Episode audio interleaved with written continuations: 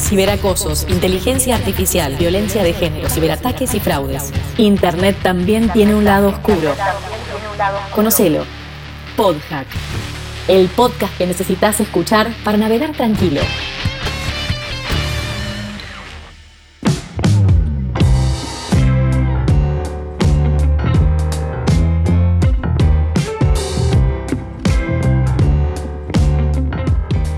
Bienvenidos a PodHack. Este es el podcast que realizamos desde el Observatorio de Cibercrimen y Evidencia Digital en Investigaciones Criminales de la Facultad de Derecho de la Universidad Austral. Mi nombre es Daniela Dupuy, soy la directora de los EDIC. Hoy estamos acá con Cata Neme. Hola Cata, ¿cómo estás? Hola Dani, ¿cómo estás? Muy bien, estamos con tres invitados de lujo. Daniel Monastarki, eh, Emiliano Pisitelli y Facundo Malaureil, tres invitados de lujo. Y les voy a decir por qué y les voy a contar quiénes son. Dani Monastarki, que ya nos conocemos hace muchos años, es abogado en delitos informáticos, protección de datos y reputación online. Y entre tantísimas otras cosas que él hace, es conductor de remotamente.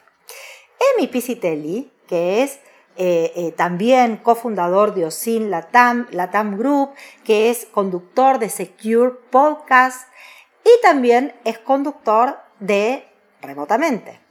Facu, Facundo, también es abogado especialista en tecnología y en privacidad y también es conductor de Remotamente. ¿Qué es lo que tiene Cata en común estos tres personajes ilustres que hoy tenemos aquí? Que los tres crearon justamente remotamente y es el podcast en el que nosotros desde los EDIC nos basamos para crear Podhack, que es nuestro podcast justamente.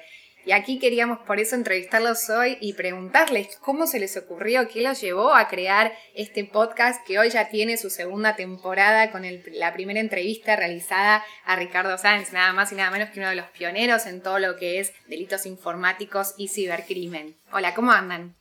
Hola, ¿qué tal? ¿Cómo están? No, yo les puedo contar cómo, cómo, empezó y cómo, cómo fue que, armamos este, este gran equipo del cual estoy yo personalmente muy orgulloso.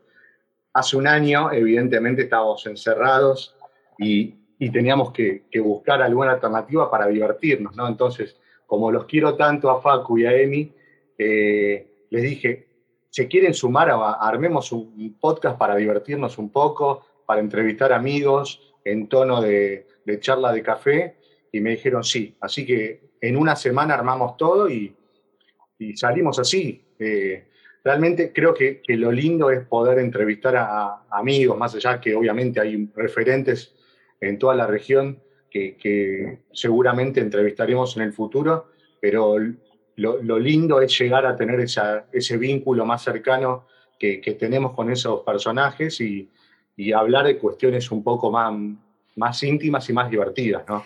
Fueron realmente pioneros, son realmente referentes, no me he perdido y Cata seguro que tampoco lo hablábamos el otro día, eh, ninguna de las entrevistas que hicieron, salgo a correr, salgo a caminar, estoy en el auto y voy escuchando las que no pude escuchar en su momento y son realmente súper entretenidas y muy... Eh, digamos, muy interesantes, ¿no? Por la temática que tocan y justamente a lo mejor desde la informalidad ustedes pueden entrevistar a personas que quizás desde la formalidad, desde su rol, no dicen todo lo que ustedes le hacen decir. Bueno, nada, para nosotros fue un ejemplo y por eso no queríamos dejar hoy de, entrevistarlos porque son realmente, fueron realmente nuestros inspiradores para hacer desde los EDIC Universidad Austral este PodHack. Es un honor para nosotros eso. Bueno. Muchas gracias acá, a Emi. Muchas gracias Dani, Cata. Eh, y, lo que quería aportar además de esto es que Dani cuando nos llamó, me acuerdo allá por comienzo de la cuarentena, eh, el año pasado, nos dijo, bueno, que, era una vez por semana lo hacíamos, no, dos veces por semana si no me equivoco lo hacíamos, hacíamos un montón, o sea, imagínate que llevamos por el 45 si no me equivoco, eh, y empezamos a aflojar a lo último cuando ya vimos que la cuarentena duraba 3, 4, 5, 6, 7 meses. Pero la idea de él fue, ya me acuerdo, dijimos, bueno, haremos 10 programas con él, que, la idea era remotamente por justamente eso, ¿no? Por el tema de la cuarentena y demás. Y bueno, hicimos 10, 11, 12, bueno, 45 y seguimos, ¿no? Bueno, muy, muy famosos, se han hecho muy famosos. Y Emi, vos también eh, conducís y es tu programa, ¿verdad? Eh, que es Secure Podcast. ¿Es, la segunda temporada también? Así es. Estamos, podríamos decir que casi la tercera, segundo año, así que estaríamos arrancando como el, tercer año, digamos. Eh, ya hace dos años que lo, estamos con Secure Podcast y arrancamos también bastante informal, como no podría ser de otra manera, ¿no?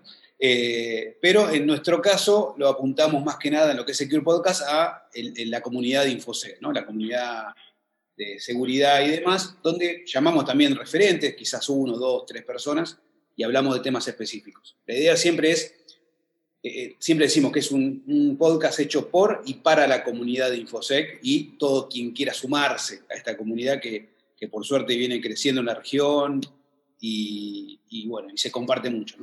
Bien, la, verdad es que los tres se han hecho muy conocidos en esta pandemia porque creo que muchos hemos tenido este eh, desenvolvimiento y actuación en las redes sociales, eh, pero creo que ustedes han logrado desde lo particular y en forma conjunta muchas cosas de suma utilidad. Entonces, en primer lugar, yo le quiero preguntar a Dani, Dani, ¿qué es esto de la reputación online?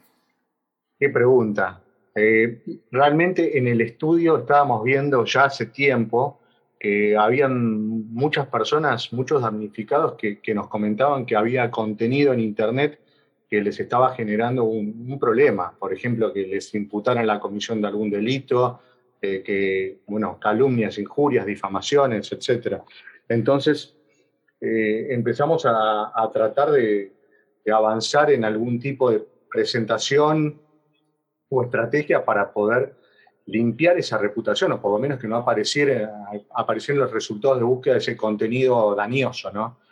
Y bueno, la reputación, si vamos allá a la definición, es lo que los terceros opinan respecto de alguien o algo. Entonces, es algo que, personalmente no podemos manejar. Sí podemos generar contenido para que los terceros eh, vean lo que nosotros queramos que se sepa de nosotros, pero no podemos manejar justamente lo que es la reputación eh, online, ¿no? que es el contenido que estos terceros ponen respecto de, este, o opina respecto de nosotros. Así que en, resumen sería algo así, ¿no? Bien, y, contanos, Dani, qué tipo de casos entonces te llegan a tu estudio. Eh, casos relacionados con eh, quizás actividades en el ciberespacio? ¿Qué casos son los que realmente la gente te llama, te consulta? Hoy en día, por ejemplo, para poner una referencia de, lo que fue 2020 eh, en plena pandemia, ¿por qué casos eras vos, Dani y Facu más consultados? En el caso del estudio tuvimos muchísimas, eh, digamos, consultas por temas de BEC, que es Business Email Compromise, que es el fraude del SEO. Crecieron un montón ese tipo de casos. Y obviamente después vinculados con temas de reputación, eh, muchísimos también, eh, que, que, han realmente una explosión de, de, casos, porque todo pasa por Internet. Realmente hoy en día hay una frase que yo siempre digo, que vos sos lo que Google dice que sos, o quién sos. Entonces, realmente ha tomado una dimensión enorme esto y, puede causar perjuicios, así como también poder posicionar a algo o a alguien. Y después, obviamente, hay casos vinculados con lo, que hacemos con Facu mucho, que es todo lo que es eh, data governance desde la parte legal, ¿no? que es vinculado con el Reglamento Europeo de Protección de Datos Personales, adecuaciones, evaluaciones de impacto de protección de datos personales, que también evidentemente con el reglamento de datos, general de datos de, Brasil y el de Europa, eh, los casos han, aumentado, las consultas y las ganas de, poder adecuarse para estar alineados con, estas normativas. ¿no? Perfecto. Y ahí, perdón, Cata. No, no, adelante, Facu, adelante, adelante. Dani, eh, gracias, gracias por la invitación. Como, como le dijeron tanto Emi como Dani, es un placer para, para mí estar acá este, charlando con, con ustedes. No, ahí yo le querría agregar algo que, también el año pasado se dijo mucho, vos, vos Dani, este, y vos Daniela, digo, y vos Dani, y también Emi en varias notas. Lamentablemente la pandemia fue, fue un acontecimiento que se prolongó y que yo creo complicó mucho a, a los consumidores bancarios, ¿no? Nosotros venimos trabajando fuertemente en, digamos, en lo que es el crecimiento del, delito relacionado con el, con, digamos, el uso de plataformas bancarias, gente que ha sido estafada este, de todo tipo. Y eso realmente es, preocupante, ¿no? Digamos, esto no es un llamado a la solidaridad, pero, pero evidentemente las entidades bancarias desde por lo menos mi punto de vista, esta es una opinión mía totalmente personal, no han estado a la altura para resolver los, los problemas que han tenido los, los consumidores eh, el año pasado y no están a la altura hoy por hoy porque directamente frente a todos los inconvenientes que han tenido estas personas, eh, el consumidor que no solo no tiene el dinero, que no solo le preaprobaron un préstamo que él no sabía, eh, tiene que que hacer una denuncia, una denuncia penal, digamos, el ámbito de ustedes, tiene que convocar una mediación a los bancos y los bancos directamente se presentan y dicen que no tienen nada, cuando históricamente frente a este tipo de situaciones los bancos asumían una cierta responsabilidad, porque es obvio que la misma lo es, una responsabilidad casi les diría objetiva, ¿no? Como ya sabemos, y los están obligando a, toda esta pobre gente a, a, tener que ir a iniciar un juicio a tribunales. Entonces es gente que hace un año, ocho nueve meses, pónganle, eh, tiene alguna situación que no la provocó, que no la generó y, tiene que verse involucrada en un proceso legal y lamentablemente, y por supuesto hago las excepciones del caso, la, la, fiscalía tuya, Dan, y las, obviamente muchas de la ciudad, por supuesto la, la del amigo Horacio este, a nivel, a nivel este, nacional, pero hay determinadas, hay determinadas este, circunstancias en donde no tampoco acompaña la justicia. Y entonces tenés muchísimas víctimas, muchísimos damnificados que hace muchos meses, ocho o nueve, por lo menos en estos temas puntuales, que son los que nosotros trabajamos, que no están siendo atendidos. Lo demás, lo que dice Dani, bastante laburo relacionado con datos personales, eh, porque finalmente aquellas organizaciones que tuvieron algún problema, porque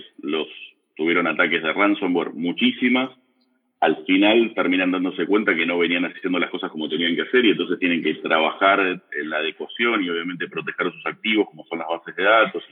No, bueno, digamos, como mucho, mucho para conversar, pero para no aburrirlos, digo, por ahí viene un poco este, los vientos, digamos, de, los, de los trabajos técnicos jurídicos 2020-2021. Ustedes que son especialistas en la materia, entiendo que como abogados se les ha abierto eh, con la pandemia un, un, nuevo mundo, ¿no? Es decir, que entiendo que se habrá acrecentado muchísimo con la pandemia, que ya lo tenían tiempo atrás, pero ahora mucho más. Por eso te quería preguntar, Facu, algo que vos lo dijiste en cuanto a que la justicia muchas veces no acompaña. Me importa preguntarte, ¿cuál es la respuesta que da la justicia frente a estas situaciones. Ya sabemos que hay situaciones excepcionales, pero hablemoslo desde el punto de vista general, ¿no? Es decir, cómo tu cliente y cómo ustedes como abogados se sienten cuando recurren a hacer una denuncia o una puesta en conocimiento a la justicia. Sí, ahí, digamos, eh, te lo diría Daniela y Catalina, la sensación, incluso como abogado que, que, patea tribunales desde los 18, 19 años, tengo 48, ¿no? Hace muchos años, es que, y como digo, no depende de, casos como, como, como, el tuyo, y no lo digo porque estás acá, digamos, pero vos sabés, como digo, nombre Horacio, hay determinados, hay determinados funcionarios judiciales o, o magistrados como son ustedes, que independientemente de la circunstancia que se está viviendo, se ponen las pilas y le dan para adelante, ¿sí? ¿Por qué? Porque obviamente hay un, alguien que está haciendo una denuncia y que le está pasando mal y hay que atender ese reclamo. Que hoy por hoy, eh, lo que a mí más me, provoca es que yo voy a tribunales, tengo que sacar un turno para que no sé qué. Cuando me atiendan y me dicen, por ejemplo, no, doctor, no se pueden tomar audiencias porque no tenemos camarita, ¿sí? O, no sé, las audiencias hay que ver porque no tenemos mamparas. desde el punto de vista, yo que soy un simple operador de este lado, digamos, de, la mesa del mostrador, a mí me parece indignante. La verdad, te, diría que es indignante, Daniela, porque yo soy un abogado, tengo recursos, puedo vivir, no sé, lo que fuere.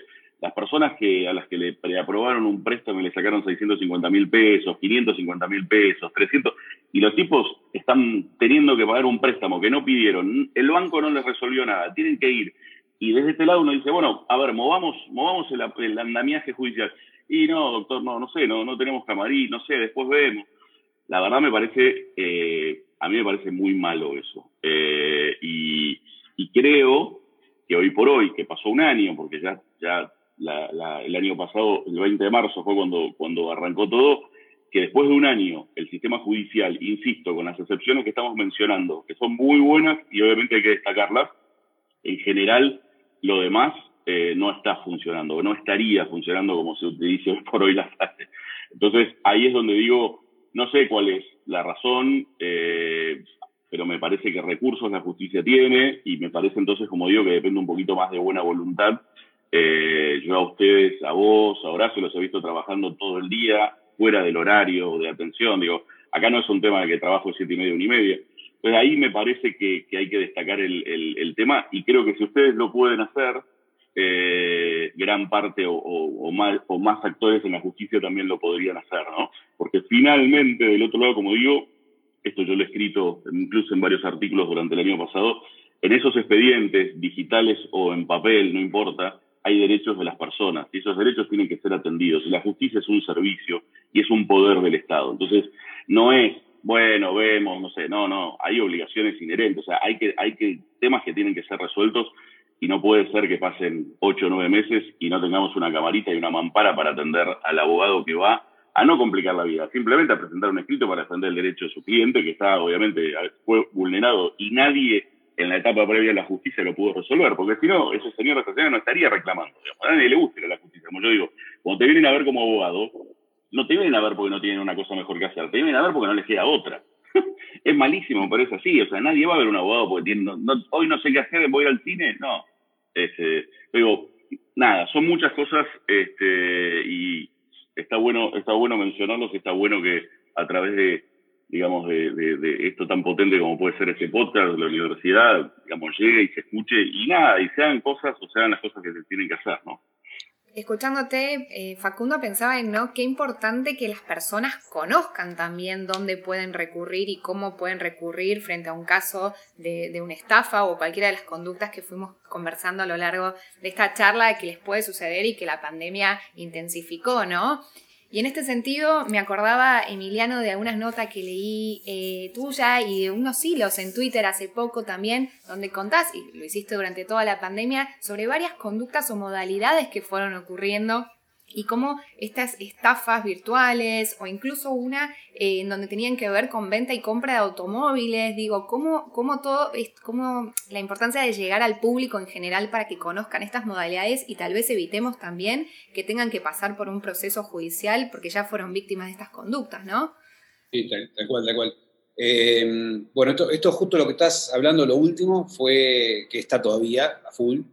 Seguramente Dani o Horacio, cuando lo escuche después, eh, vendrá a la mente, son engaños de em, venta de vehículos. Cuando alguien quiere vender un vehículo, lo contactan para comprarlo, en teoría están muy interesados, le hacen mandar un videíto de un minuto, algo chiquito, como para, de vuelta, ¿no? Para hacerle creer que realmente están interesados, le dicen ok, pero van a usar Debin, que es este famoso débito automático del Banco Central, donde uno le manda un enlace y automáticamente le das a aceptar y se te debila tu cuenta siempre le van encontrando la vuelta, ¿no? De, qué medio utilizar para hacerlo más fácil, más creíble, etc. Y lo que nombrás vos, el hilo ese, fue justamente cuando salió todo esto, yo empecé a, exponer, como siempre hacemos, ¿no? Junto con Dani, con Facu, siempre hacemos, eh, tratamos de concientizar porque estamos convencidísimos, bueno, y ustedes también lo están haciendo a través de este podcast, obviamente, que es la mejor manera eh, de hacerlo y la mejor manera de poder llegar a toda la gente, eh, y así como fue como nació remotamente, justamente de ahí, ¿no? Em, y el hilo ese que armé, bueno, en realidad fue una nota que me hicieron en Córdoba primero, en el canal 10 de Córdoba, y después alguien me dice, che, mira, te está nombrando un tal diario, ¿no? Un diario de La Plata, el Día de la Plata. Y me pongo a leer un poquito y veo que dice, casi lo estafan con 100 mil pesos cuando quiso vender su vehículo, ¿no? Entonces empiezo a leer y en un momento la persona que casi fue estafada dice, me pareció raro que me apure tanto, que me quiera enviar automáticamente plata. Entonces, lo que hice fue parar, o sea, esperar, decirle que me llame después y ponerme a googlear un poco sobre Devin, que yo no conocía a Devin, dice.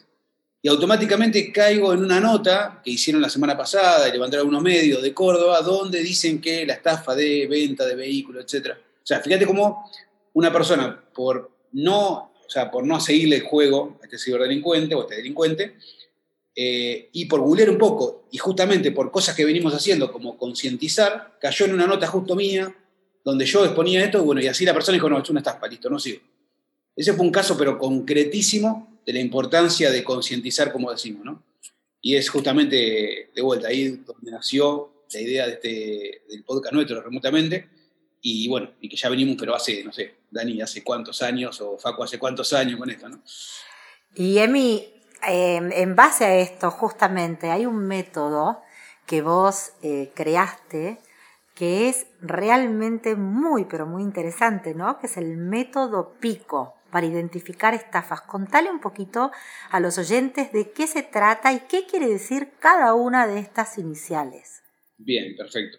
Bueno, sí, el método PICO eh, lo desarrollé el año pasado, mitad de año aproximadamente, porque quería buscar una forma fácil de que la gente, con una sola palabra, automáticamente se le vaya disparando cosas que siempre están presentes en distintos tipos de estafas.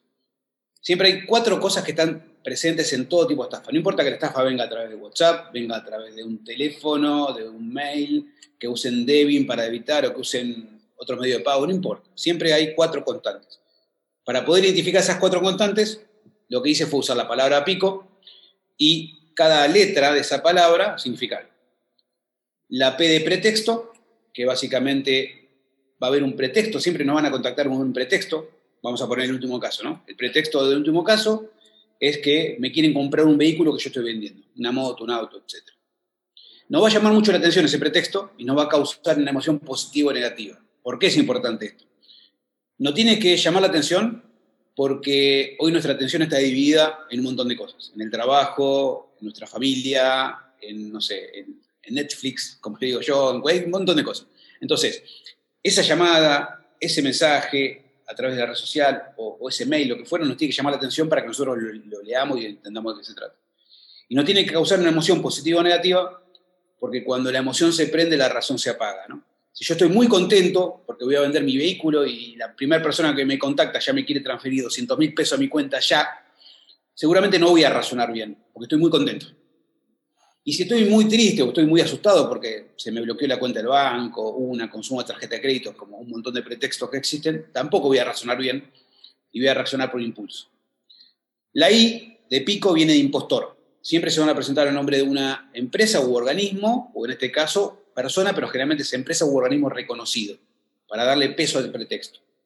Contexto, la C de pico, se van a aprovechar de un contexto económico, social, salud, como digo yo, porque no todos en este momento, como estamos viendo en la cuarentena. En el caso de la compra y venta de vehículos, económico, obviamente. Y por último, la O de pico es de oportunidad. Siempre nos van a, eh, a dar una posibilidad, una oportunidad para poder acceder a algo increíble, único, que va a tener algo siempre fijo, que es el tiempo. Siempre te van a apurar. Ya, ya, ya. El de estafa esta de Devin, por ejemplo, te dicen ya, ya, ya, mira, yo estoy buscando auto, necesito comprarlo ya, es este, es este, es este, por favor aceptá o te apuran. ¿Por qué?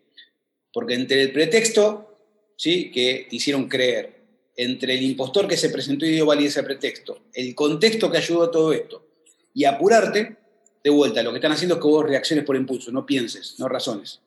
Le das a aceptar, transferís de un cajero automático, le das información tuya, instalas una aplicación, no sé, dependiendo cuál sea el objetivo del ataque. ¿no? Entonces, método pico, pretexto, impostor, contexto y oportunidad. Cuatro constantes que siempre están presentes en todas estas cosas.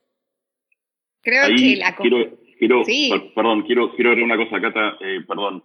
Eh, lo que está describiendo Emi efectivamente ocurre así. Eh, quiero agregar un, algo porque efectivamente uno de los motivos de, este podcast es también la concientización creo que ya pasó todo esto, pero un poco para que, digamos, pongamos en contexto, mucha, mucha gente el año pasado también fue estafada cuando mm, después de llamar a ANSES, hay, hay, digamos, hay muchos casos de gente que llamó a ANSES para solicitar un beneficio, ¿sí? Eh, y esto eh, sé que está siendo investigado. Em, llamó, preguntó, dijo, sí, ¿qué tal? Soy Facundo, Quill tanto. Y del otro lado, en el 0800 ANSES, le dijeron, ¿sabes qué, Facundo? No, no entras en el IFE. Eh, pero bueno, nada, gracias por llamar, yo qué sé. Y en los casos se, repite, nosotros tenemos varios también. Eh, a las dos horas llaman por teléfono y dice, ¿qué tal? ¿Usted Facundo? Sí, hace dos horas se comunicó con el ANSES. Sí. ¿Pidió el IFE? Sí. Bueno, mire, nos equivocamos. Eh, le dijimos que no, pero sí puede. hagamos lo siguiente, ahí empieza el, procedimiento, el método pico de EMI. Vaya a un cajero, eh, mire, anote mi teléfono, si se corta, y en los teléfonos, insisto, en las investigaciones que nosotros estamos teniendo, en las cuentas del otro lado había un logo oficial del ANSES, decía cuenta oficial, y obviamente alguien que se empezaba a chatear. Vaya al cajero, no hay ningún problema, yo lo espero, llámeme. Y la persona iba, y estamos hablando de personas, no pobres abuelitos que estafados que también hay, sino personas profesionales, personas de sus 30, sus 40, que a lo mejor se habían quedado sin, sin trabajo y que obviamente el beneficio que, había establecido el gobierno le venía muy bien, por eso lo habían solicitado. Y bueno, y terminaron, por supuesto, asociando su cuenta, no sé, eh, cada caso obviamente tiene sus, sus vericuetos, pero digo, esto también ocurrió. Entonces, no solamente es el, el, banco, sino también organismos oficiales, como en este caso el ANSES, y obviamente esto merece mucha atención, mucha investigación. Eh, es, es, muy raro, porque una cosa es que uno llame a un banco y otra cosa es que uno llame al 0800 ANSES y que esos llamados después caigan en un reservorio ilícito, diría, ¿no? O un reservorio en donde te llamo para darte... Eh, y bueno, lamentablemente mucho de eso también este, pasó el año pasado y, bueno, las consecuencias se están viendo hoy. Gente que, ha perdido todo su dinero o, por lo menos el dinero que tenía en sus cuentas a las cuales asoció la supuestamente cuenta del ANSES y el beneficio, ¿no? Ahí voy a agregar una cosa antes de Cata, que importante, yo, eh, bueno, hago un juego de palabras también con Pico, donde cuando el pretexto es eh, que te asignaron el IFE, la reparación histórica, el, eh, no sé, una, una, petrolera que te quiere regalar nafta porque no sabe dónde almacenarla, como está vendiendo, ¿no? Y más ahora, imagínate con lo que vale nafta. Y además, no importa cuál sea el pretexto, yo siempre juego con la palabra que digo, si crees que tuviste un pico de suerte, pensalo dos veces porque puedes ¿no? Y otra que digo también es tres minutos para parar y pensar qué está pasando, ¿sí? O sea, si realmente tengo ese premio asignado, ese IFE, esa reparación histórica, realmente me bloquean la tarjeta, lo que no importa el pretexto que sea, tranquilamente me voy a poder comunicar yo o se van a poder comunicar de vuelta conmigo. No es todo ya, ya, ya, ya. No existe el ya, ya, ya en ninguna empresa, organismo, nada, nada. Entonces, tres minutos para parar y pensar o toda una vida para lamentarse, ¿no? Hay que elegir. No, no, me parece clarísimo lo que están contando y creo que me quedo con esto de ante la duda de algo tan magnífico, desconfiar, ¿no? Desconfiar y tratar de chequear o corroborar esa información. Y me quedaba un poco facundo con lo que estabas hablando de esto de me llamaron y me empiezan a dar instructivos y del otro lado tengo eh, una foto de un canal oficial, ¿no? Es que esto pasó mucho, entiendo, en la cuarentena, que había eh, tanto en redes sociales, eh, cuentas creadas con datos oficiales de distintos organismos, ya sea organismos públicos o entidades bancarias, y la gente pensaba que se estaba comunicando realmente con una entidad oficial y esto facilitó muchísimo este tipo de maniobras. Entonces, en frente a esto, ¿cómo recomiendan al usuario común, que puede ser eh, un usuario igualmente interiorizado con la tecnología, pero cómo recomiendan hacer este checklist o, cómo corroborar con quién comunicarse para saber si verdaderamente están o no frente a un caso que podrían estar siendo estafados? Sí, ahí yo te cuento un caso mío personal, eh, que estuve a punto de caer, obviamente eh, yo el año pasado tuve que habilitar el telepeaje, ¿no? ¿Se acuerdan que el, el gobierno de la ciudad tenías que habilitarlo porque si no después ibas a tenías que pagar el doble o en algún momento dado creo que hoy por hoy no, no sé si puedes pasar por, por los molinetes del peaje. Eh, lo llamativo de este caso, al igual que el del ANSES, y ahora voy con los consejos, Cata, es que te llaman de lugares a donde uno llamó, ¿no? Estás hablando de entidades públicas, porque una cosa es el banco tal o lo que fuere, que como digo, nada, la responsabilidad de última la vemos, pero de entidades públicas la verdad es súper preocupante. a mí me habilité el tema, estaba habilitando el tema del telepeaje, no sé, me faltaba algo, y de repente a los cuatro o cinco días me, llaman por teléfono. Hola, ¿qué tal, señor Facundo? Usted tiene, tiene que habilitar. Le pedimos, por favor, que nos pase el código para así se lo habilitamos directamente ya por teléfono, así usted no tiene que llamar. Gracias a Dios, yo estaba en un día lúcido, que no son todos, y dije, no, no te preocupes, yo después llamo.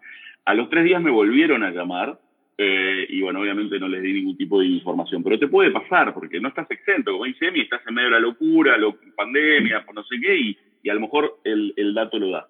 Yendo un poco a tu, a tu pregunta, Cata, yo creo que eh, todo aquello que reluce no es oro, obviamente nunca te vas a ganar la lotería, nunca te vas a ganar el premio de la estación de servicio, digo, es muy raro, yo por lo menos no creo en ese tipo de cuestiones, por lo tanto cuando te llaman del otro lado, tenés que pisar la pelota, la famosa frase que durante muchos años concientizamos con con Argentina Cibersegura, con, con el amigo Dani, este, Stop, Think, Connect, o sea, frená, pensá y después conectate, esa, esa frase te resume todo. Entonces, nada, si te estás llamando del banco tal o del organismo tal, decís, bueno, ok, déjemelo pensar, después lo veo, y, y, te metes vos, como dijimos muchas veces, por tus propios medios, por tu propio link, accede directamente, nunca le des, nunca cliques un link que te llegue de modo, de modo sospechoso por un mail, porque evidentemente ahí atrás puede haber este, algún tipo de captación de, tus datos o algún código malicioso que te, estén, que te estén metiendo. Entonces, te llega algo que vos no estás esperando y que suena raro, eh, tomate el tiempo como para dejar eso de costado y de última te metes en la página del banco tal, entras con tus propias credenciales, verificas lo mismo en las redes sociales, te llega algo decís, no, eh, digamos, meterte. Pues en las redes sociales, que lo cuente Enio, que lo cuente Dani, todo el tema del doble factor de autenticación, hubo también mucha, mucho también robo de redes sociales, algunos, algunos se metían por ahí, evidentemente depende las credenciales que tengas en una, a lo mejor son iguales a otras, y adentro de tus cuentas puede haber obviamente mucha información. Entonces digo, nada, este, tomarse ese segundito como para pensar y decir, no, pero para, lo dejo a un costado y me meto yo directamente por mis propios, por mis propios medios o mis propios links, busco yo la página y no la que me lleguen, y además no la pedí, entonces es raro que me llegue algo de sorpresa, digo, no, no, no, nadie está regalando nada hoy por hoy, ¿no? ¿Qué opinas, Dani? Que estás muy calladito.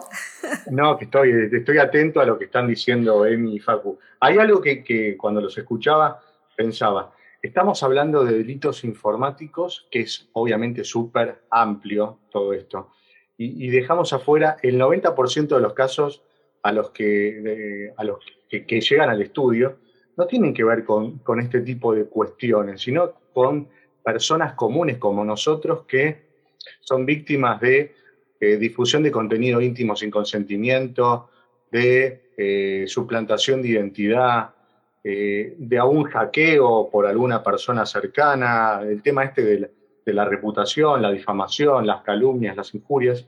Y por eso a, veces trato de aclarar cuando me preguntan que este tipo de, delitos no son cometidos por especialistas en seguridad informática ni que tengan conocimientos técnicos, sino que son personas comunes. Esto es algo que pasa todos los días y que no para nada necesitas tener conocimientos técnicos avanzados eh, para poder eh, cometerlos.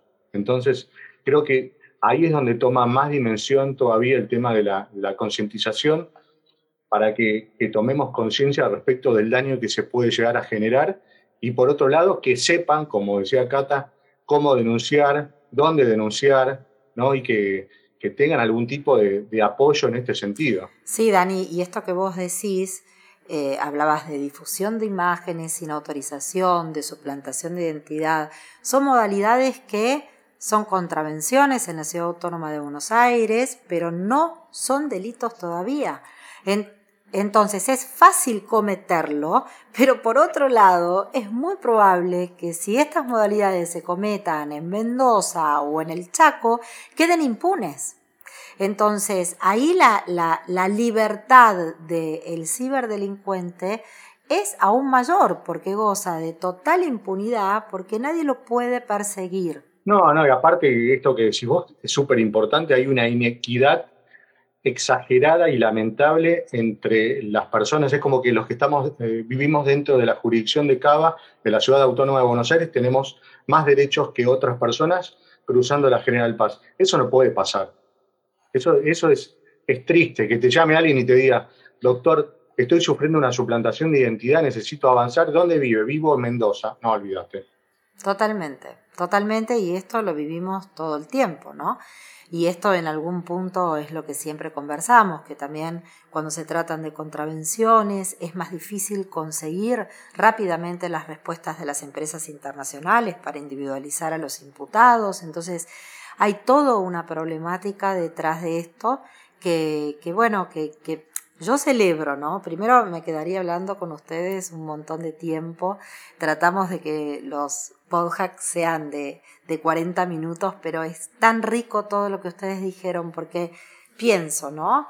Eh, la comunicación, qué importante esto de comunicar lo que puede llegar a ocurrir de acuerdo a la experiencia que hemos tenido en la pandemia y el acelerado ingreso de casos relacionados con eh, hechos que se cometen en el ciberespacio, que van desde, como dice Dani, suplantación de identidad, difusión de imágenes, tentativas de estafas, ciberestafas propiamente dicho y tantos otros casos más, ¿no? Y aquí me, me quedé con lo que dijo Facundo, la importancia de la respuesta de quienes tenemos que responder frente a esto. Eh, la realidad es que yo, más allá de, de, estar hoy conversando con todos ustedes, mi, mi, mi principal rol justamente es trabajar para la comunidad, ¿no? O sea, para eso creo que, que hemos jurado quienes elegimos desempeñarnos en el ámbito de la justicia. Es cierto que muchas veces por cuestiones eh, institucionales, de organización, de política judicial, es, es difícil poder darle una respuesta inmediata, pero qué importante es que los operadores del sistema estemos comprometidos con la causa. Y ahí yo creo que empezamos a poner nuestro granito de arena armamos equipo y podemos dar una respuesta quizás mejor que la que muchos de nosotros estamos dando. Me incluyo, incluyo a mi equipo que siempre tratamos de eh, superarnos en ese sentido porque es nuestro trabajo y es nuestra obligación. Y después todo lo que tiene que ver con la prevención, ¿no? comunicar justamente para prevenir. Esto que ustedes están haciendo, chicos, tanto Dani como Emiliano como Facu, súper claro, es tan, pero tan importante y bueno, no hace falta que yo les diga cómo ustedes llegan a la gente y por eso con Cata y con el equipo de OCEDIC nos pareció muy interesante, más allá de decirles que los imitamos y que son nuestros referentes en este tipo de entrevistas, también los admiramos mucho porque el laburo que hace se nota, lo hacen con pasión y llega a la gente. Así que por mi parte, un placer y les agradezco muchísimo estar aquí con nosotros. Dani, Emi, Facu, antes de despedirlos, a mí me gustaría si le pueden contar a la gente cómo pueden escuchar remotamente, dónde están, cuáles son sus redes, como para poder seguir leyendo y escuchando los consejos y las distintas entrevistas que están dando. Bueno, como en el programa, Emi es el que dice esas cosas, es el especialista en, en brindar la información del podcast. Bueno, primero que nada, en remotamente.co.co es el sitio donde pueden eh, visitarlo y ahí mismo van a tener todas las redes, van a tener incluso los episodios anteriores, los nuevos, en el caso que hagamos algo en vivo seguramente vamos a, poner también a través de la página. Y después, remotamente OK, en Instagram, en Twitter, y algo que se está usando mucho y que cada vez que WhatsApp cae, se usa más cada vez todavía, es Telegram. O cada vez que saca una, una nueva regla de privacidad, ¿no? Como pasó hace poco. Así que el que usa Telegram, tenemos un canal en Telegram que pueden como remotamente, eh, ok, también pueden verlo también, y suscribirse a ese canal, y lo que hacemos es enviar eh, a través de ese canal anuncios, noticias, etc. Así que, pero ya con que se quede con remotamente.co, es el sitio, no .com, eh, .co, no sé por qué Dani hizo tan complicado, pero bueno, así la cosa. .co, remotamente.co, ahí tienen toda la info y de ahí pueden seguirnos. Gracias chicos, unos genios realmente y vamos a seguir en próximos encuentros. Gracias a ustedes por todo. Gracias. Gracias, Catalina. Chau, chau, chau. Chau, chau.